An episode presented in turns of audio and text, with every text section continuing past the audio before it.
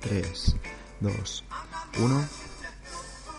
Muy buenas a todos, soy Pedro Ibar, esto es Emotion Me y hoy vamos a hablar de un movimiento a nivel nutricional que está cambiando la vida de muchísimas personas, que está ayudando a que cada día más personas tengan un estilo de vida saludable a base de, comer eh, comida real y evitar los ultraprocesados.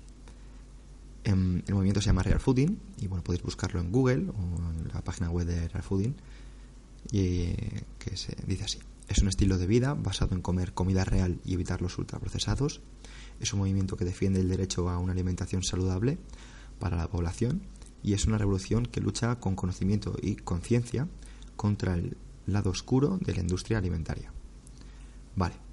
Eh, básicamente creo que si sigues el podcast sabrás un poquito de, de este movimiento y decir que, bueno, pues a mí desde aquí quiero destacar la labor de, Carlos Ríos, que es su creador, eh, uno de los nutricionistas más populares de, de España, que, bueno, pues creo que la labor divulgativa que lleva haciendo ya desde muchísimos años, yo lo llevo siguiendo en Twitter, creo que desde 2013, 2014, o sea que, vamos, una- ya hace unos cuantos años, ¿no? A partir de aquí, eh, quiero hablar de, mi visión en cuanto al real fooding y quiero dar un poquito, pues, um, una visión, pues que aunque muchas personas eh, vayan a etiquetar de buena o mala, me gustaría, antes de nada, hablar de un poquito de cómo funciona esto a nivel psicológico. El ser humano eh, siempre va a buscar mentiras sencillas que verdades complejas. Eso significa que el ser humano eh, no quiere complicarse la vida. Quiere, yo lo, yo lo sé, sí, em, yo lo he experimentado a través de mi profesión. Yo soy entrenador de CrossFit, tengo un centro eh, de CrossFit donde intentamos a- ayudar a, muchas personas y muchas personas pues nos dicen, oye, ¿qué es lo mejor, no? ¿Qué dieta es la mejor para para entrenar, ¿no? Entonces te dicen eh, la dieta cetogénica o la dieta flexible o la dieta de la zona, la dieta paleo, eh, el raw fooding. Bueno, pues te puedes imaginar que es muy complicado porque yo, yo no soy nutricionista, yo soy una persona que simplemente tengo hábitos saludables, pero cuando me tengo que comer una pizza me la como, cuando me tomo un helado me lo tomo sin, sin complejos, Em, si salgo y, y me tomo una Coca-Cola o un Monster, pues eh, lo hago sin, sin problemas, incluso aunque sean bebidas azucaradas. Evidentemente siempre procuro que sean eh, sin azúcar. Pero lo que quiero decir es que mm, creo que a veces se nos va un poco la olla. Y se nos va un poco la olla porque creo que mm, hay veces que yo creo que muchas personas se comportan como auténticos nazis.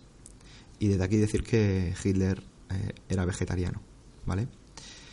Pero bueno, no quiero, no quiero que, que esto se quede con esto. Quiero mm, básicamente destacar que, como dice mi amigo Alberto, la constancia gana la perfección. La constancia gana la perfección. Si eres una persona que vives eh, o sientes un movimiento como tuyo, porque básicamente una de las necesidades básicas del ser humano es sentirse parte de un grupo y sientes que ser parte del real fooding pues em, es lo mejor, etcétera, pues desde aquí, pues mi respeto. Pero quiero decirte, por ejemplo, que yo, aparte de tener un centro de CrossFit, practico otras disciplinas y no voy diciendo que el CrossFit sea lo mejor, porque creo que no lo es. Y tampoco, y desde aquí también quiero decirte que, que el azúcar no es tan malo, pero vamos, lo digo abiertamente. De hecho, si has escuchado muchos de nuestros podcasts, eh, sabrás que hemos hablado con nutricionistas, hemos hablado con deportistas de alto nivel y básicamente te dicen que, que el azúcar no es tan malo. De hecho, eh, un ejemplo que pone mi amigo Alberto es que el azúcar le puede salvar la vida a una persona. Por ejemplo, una persona que tenga anorexia y que no quiera comer, comer, azúcar, comer ultraprocesados, le puede salvar la vida. ¿Es tan malo? Pues considero que no. Pero como todo, al fin y al cabo, eh, se trata de hábitos. Nuestros hábitos hablan de nosotros. Si eres una persona que tus hábitos son comer sano, comida real, em, verdura, fruta, etcétera, porque de vez en cuando te comas una napolitana, te tomas una, una tableta de chocolate, un helado, una pizza o lo que sea, no va a pasar nada. ¿Cuándo viene el problema? El, problema viene cuando tus hábitos son comer pizza, napolitana, helado y de vez en cuando comes fruta. Lo que quiero decir con esto es que, joder, se nos está yendo la olla. Yo cada vez veo a más gente nazi con esto cuando no tiene ningún tipo de, de sentido. A mí personalmente me gusta mucho cómo, cómo es la definición de CrossFit en 100 palabras, que no deja de ser. Come proteínas, vegetales, semillas, nueces, algo de fruta y nada de azúcar. Ingiere cantidades para mantener el ejercicio y no la grasa corporal. Práctica de entreno los levantamientos principales, peso muerto, cargadas, sentadillas, press y arrancadas. Igualmente lo básico de la gimnasia, dominadas, fondos, trepar la cuerda, anillas, abdominales, equilibrios invertidos, piruetas y volteretas. Anda en bici, corre, nada, rema fuerte y rápido. Cinco o seis días a la semana, mezcla estos elementos en la mayor cantidad de combinaciones y patrones posibles. La rutina es el enemigo. Mantén los entrenamientos cortos e intensos. Regularmente aprende y juega deportes nuevos. Esto es de Greg Glassman. Y básicamente viene a decir como que, a ver, muévete, come sano, evita el azúcar, etc. Pero yo considero a veces que, joder, em, como somos tan irresponsables como ser humano, y, y, me puedo incluir perfectamente, hay veces que se nos va un poquito lo que es la, la ideología, ¿no?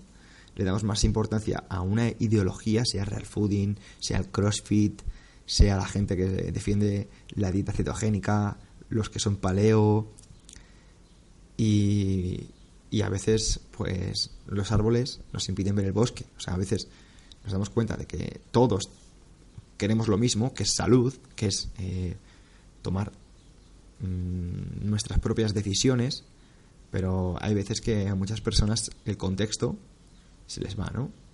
¿Realmente necesitas que un movimiento te diga que comer fruta o verdura debe ser la base de, de tu alimentación? Personalmente no.